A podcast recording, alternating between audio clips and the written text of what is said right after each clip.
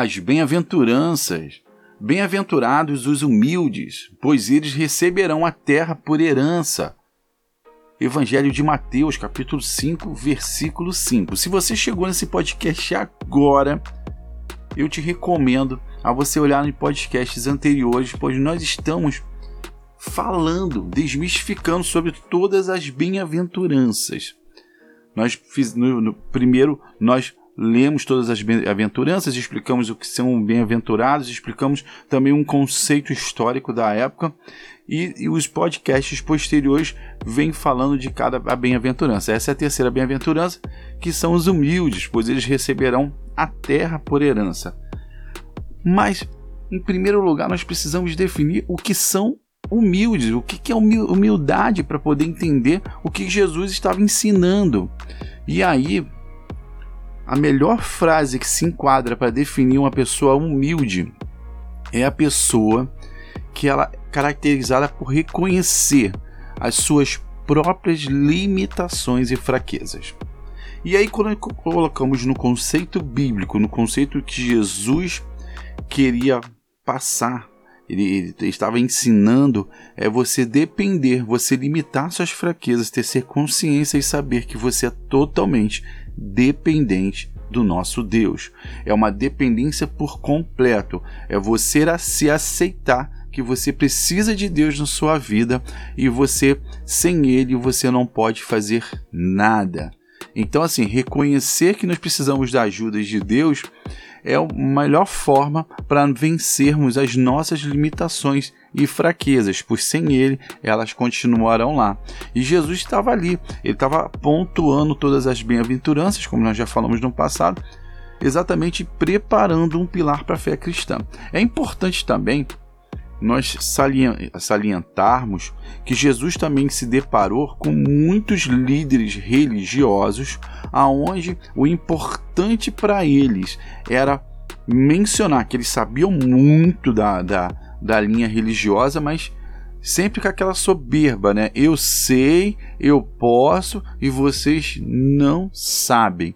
E, e engraçado é que você também é, quer dizer, o engraçado é que esses religiosos, né, eles eram líderes da fé judaica e eles tinham um, prazer de demonstrar né, a sua vida religiosa do que vivê-la de forma humilde.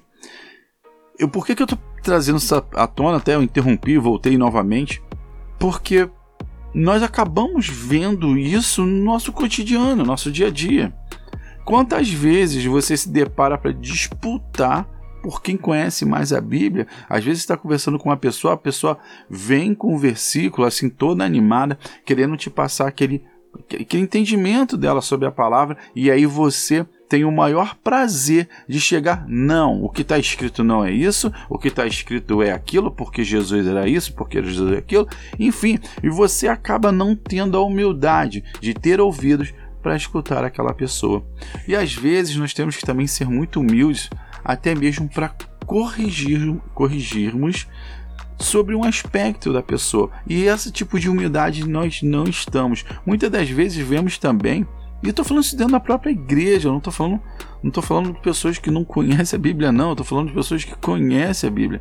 E elas acabam disputando é, por maneiras, por ações, às vezes não por palavras, que as palavras se denunciam, denunciam a própria pessoa, e aí elas acabam falando assim: é, por, por, por, ações, olha só, eu sei jejuar melhor, eu sei orar melhor, eu sei fazer a leitura e a interpretação da Bíblia melhor, enfim, aí você acaba se colocando numa situação que não é a de humildade, e Jesus é ele está batendo nessa tecla muito forte, porque se você quer herdar a terra, e essa terra é bom salientar que Jesus ali ele estava colocando a terra do reino dos céus, é o reinado eterno junto a ele, então, e tudo, e as bem-aventuranças todas elas caminham, né, porque você pobre de espírito, ou seja, você se esvaziar de si, você chorar porque você reconheceu seus pecados e depois você ser humilde e reconhecer que sem Deus você não é nada, que você não pode avançar, então ele está te preparando. Por isso que eu falei, as bem-aventuranças foram colocadas numa ordem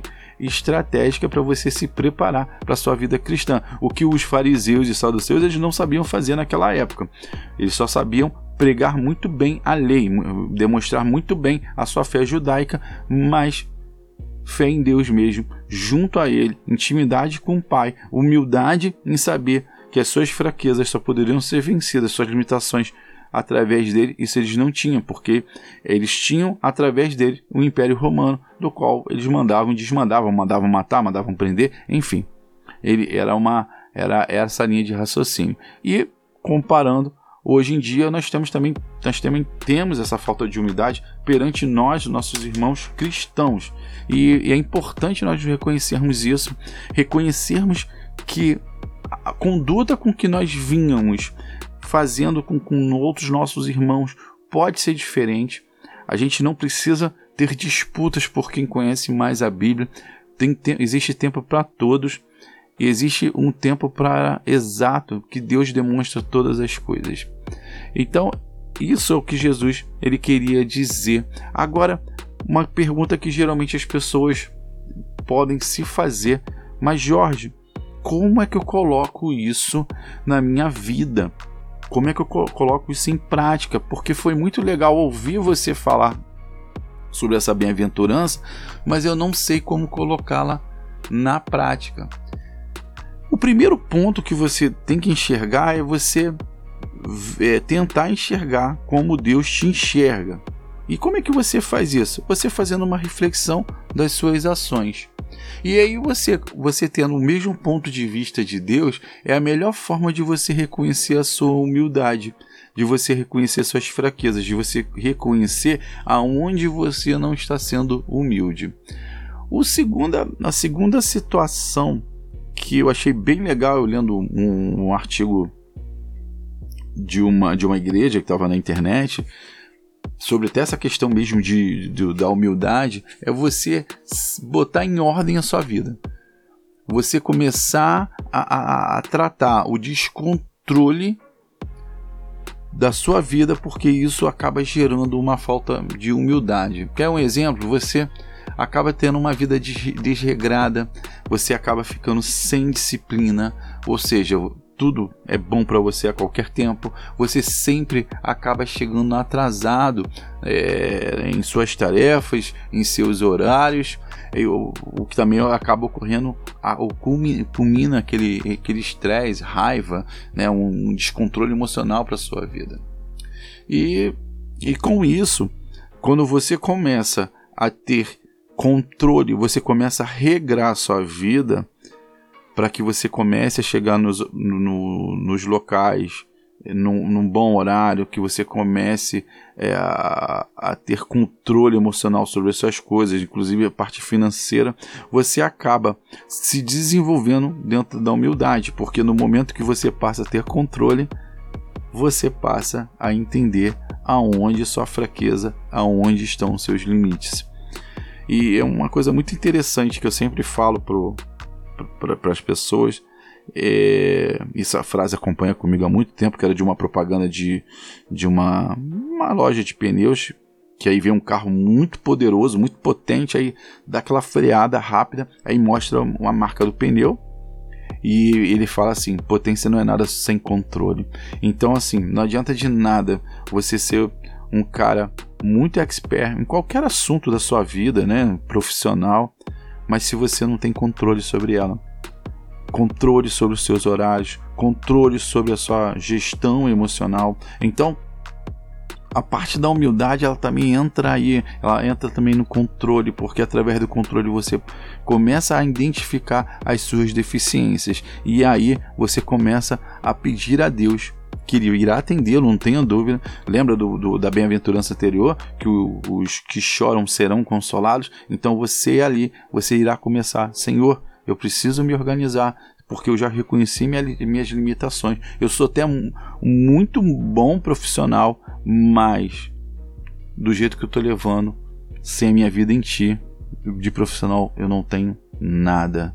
Então, o fato só de você se achar que se você chegou a um limite, meu amigo, me desculpa, mas isso aqui não é humildade. A humildade que Jesus estava querendo nos ensinar é totalmente essa. Agora, deixa eu me apresentar aqui. O meu nome é Jorge Teles, sou criador do canal Fé e Bom Ânimo. Esse conteúdo você encontra também no nosso site, no www.feibonanimo.com.br. E eu gostaria muito que você entrasse em contato comigo. Eu gostaria muito de saber a sua opinião sobre os nossos podcasts, o que, onde você gostaria que melhorasse, onde você gostaria onde faltou alguma coisa. E através das nossas redes sociais fica muito fácil para você ter esse contato, que é o para você procurar tanto no Instagram, no, no, no, Facebook, é você digitar lá o arroba, né? Fé e bom ânimo somente. Tudo junto e sem acento. E aí você nos acha no, nas redes sociais. Possivelmente você verá várias fotos dos quais não consigo colocar no podcast, mas que estarão lá à sua disposição. Tá bom? Fiquem com Deus. Eu desejo que esse dia seja grandiosamente, ricamente abençoado para você.